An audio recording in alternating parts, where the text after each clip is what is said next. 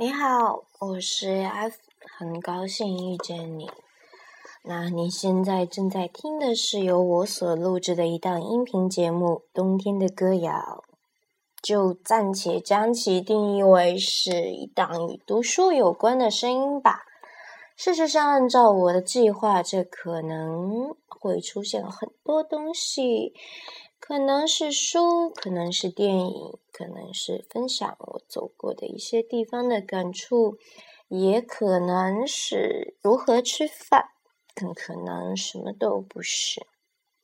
总之，只要我的大脑哪天又猛地抽风一下，那你一定会第一时间在这里知晓。那今天就是冬天的第一期节目啦。今天我想和大家。分享一篇很短的文字，来自荒木经惟的《伤感的旅程》，选自电影《东京日和》。那提到《东京日和》，可能很多的文艺青年都知晓这部电影。《东京日和》是由竹中直人导演的一部电影，由中山美穗等人领衔主演。嗯，我刚才是不是普通话说的不标准？中山麦穗，斯尼马塞。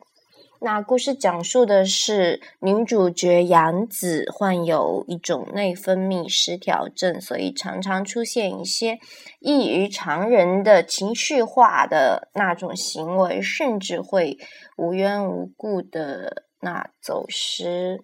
那有一天，她失踪了三天之后，带了一个男孩回来，并且呢，对她像亲生孩子一样去呵护。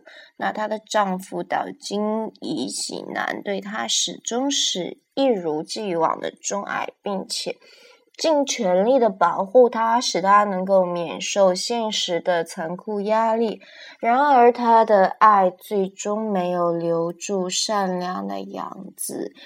杨子最终，嗯，和很多的日韩爱情电影里的女主角一样，她离开了这个世界，就是这样一个故事。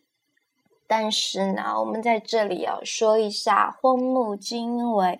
虽然《东京日和》是以荒木经惟和他的爱妻杨子为蓝本。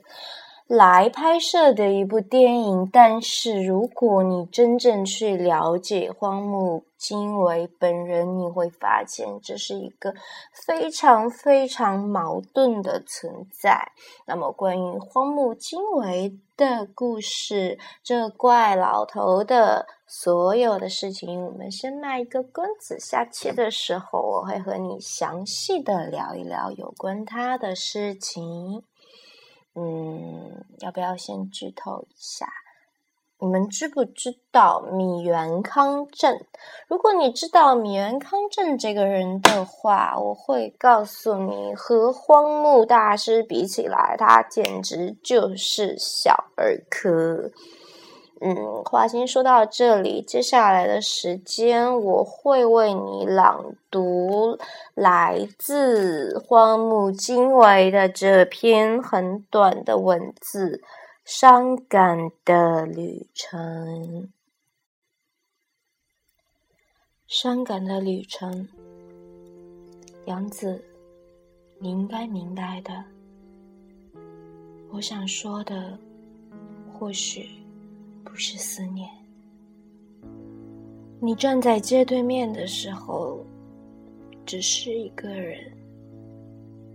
结婚这么久，第一次看到你走在人群里，走过我身边，只是你一个人。杨子，还有很多事情我可能不知道。关于你的，你从来没有试图告诉更多。杨子，我在想，我们在一起的时候，是不是正常的日子？除了你，我可能不会拥有更多。东京的太阳就照在外边的阳台上，就像你在的时候那样。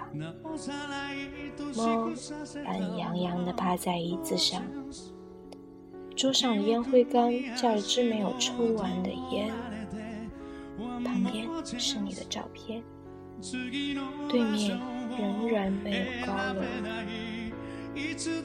不知道你是不是还记得，站在那里可以看见太阳下山。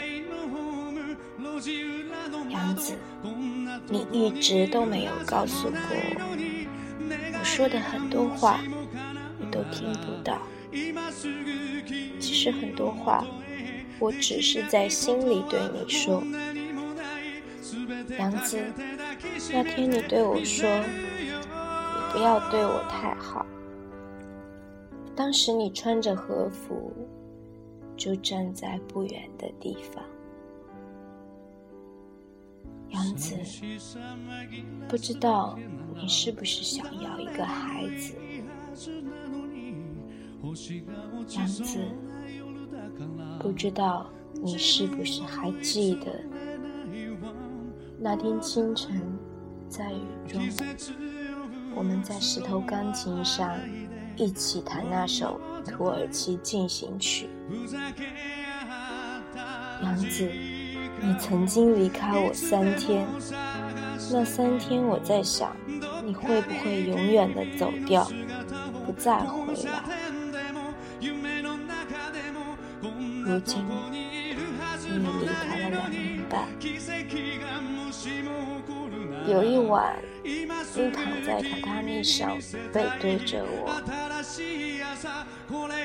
杨子，像你说的，七月九日就会到来。每年都有这样一天。我们提着一只啤酒罐回家的晚上，我看到你脸上的微笑，只是。来不及按下快门，那一刻已经过去了。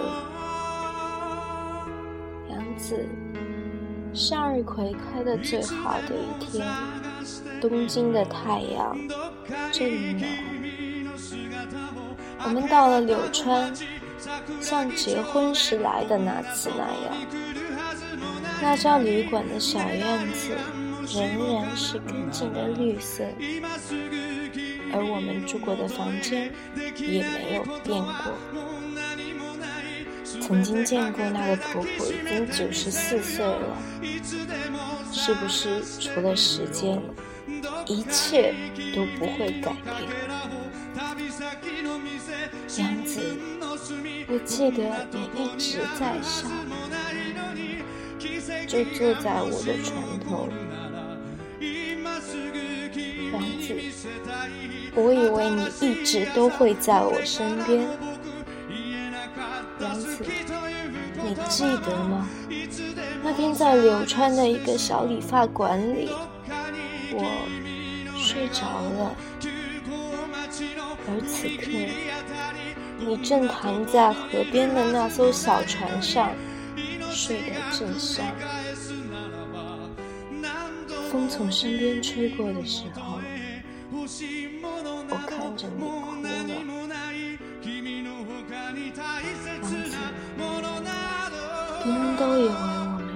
最好的夫妻，其实我只是想知道，你和我在一起是不是真的开心，杨子。无论是后来的车祸，还是你子宫里的肿瘤，都不能让我以为你会离开我。即使是现在，我也一直觉得你就在这里。No。这就是荒木经惟的《伤感的旅程》的全文了。我选的背景音乐呢是《秒速五厘米》里面的一首《One More Time, One More Chance》。不知道结尾的那段鼓掌声有没有一点杀风景？那就像我说的，关于荒木经惟这怪老头的意识和他的人生经历。我要下一期再来说明。那么我们现在来聊点什么呢？聊一点关于他摄影展里面的这个冬之旅吧。那在婚后的日子里，荒木经惟拍摄的大部分影像都出自他们两个人在寓所，也就是东京世田豪德寺公寓那个对面看不到高楼的公寓开始的婚后生活的点点滴滴，有无比幸福灿烂的微笑，有他们的爱貌其落的身影，有夫妇两个人的旅行。宽敞的阳台，我们在电影里面会看到，嗯，竹中之人在回忆那美女杨子在阳台晾床单的那个片段。直到杨子的病情把这一切美好都打破了。一九八九年，杨子被诊断出子宫瘤，住院。九零年一月二十六日，杨子去世。他接到。医院打来的电话，去买了妻子最喜欢的木棉花。木棉花呢，很美，但是不香。我是不是又跑题啦？好嘛，那我们继续回到木棉花。第二天，这花就开始凋谢了。嗯，也许花真的是有灵性了吧。那荒木拍下了妻子杨子的灵堂，拍下了两个人紧紧相握的手，在画面里，嗯，背景还是医院的白床单和杨子枯瘦的手。那荒木紧紧的抓住他的手，那个片段真的是很让人心碎。那这张留有拍摄日期的傻瓜相机拍摄的照片里，荒木说明。在和杨子说了最后一声“阿里嘎多”谢谢后，他安然离世。荒木说：“在遇到杨子之前，我说过，等我到了五十岁开始拍人像，是他教会我如何拍摄人体摄影，也就是后来饱受争议的荒木式，呃，情色摄影。嗯，我觉得用‘色情’这个词会比较亵渎吧。”那他，并且他一直在给我拍摄的机会，直到他最后离开，他给了我最后一次机会。就在一月二十七日，杨子静静的走了。黄母最先拍摄的是在阳台上凋谢的花束，也就是那株木棉花，花渐渐的枯萎，就仿佛我们这位摄影师的心。这之后的一段时间里，他不断的拍摄天空。也许茫茫的天空就是他失去挚爱后内心虚无的一种无声的表达。他说：“妻子过世后，我总是在拍天空。”他说：“开场白是否就是尾声呢？”五月十七日是杨子的生日。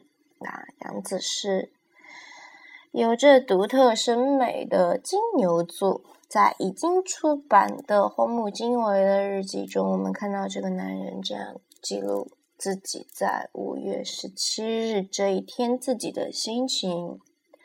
他说：“五点钟就醒了，拍阳台屏风小孔里透出的光，躺回床上。”杨子的身影不断浮现，我辗转难眠，六点半便起床了。今天是杨子的生日，温了温柴胡桂枝汤，浏览今天的报纸。五月十七日是杨子的生日，我们一直是一起过的。去不了的话，我就会快递贺礼给他。但我不送玫瑰花，也会送些美食慰劳下他。给木瓜拍照，在露天阳台喝咖啡。嗯，打个岔吧。是不是我也要喝些柴柴胡柴胡桂枝汤啊？我现在觉得感冒，嗓子好难受。嗯，就说到这里吧。今天我感冒了，下午的时候发现下巴底下有点肿，百度了一下，又问了我的朋友，他说。这个是淋巴结肿大，应该是因为感冒引起的。虽然我希望今天我能早点睡，但是这个愿望可能是徒劳的。嗯，那今天就先到这里吧。希望你能睡个好觉。嗯，就这样。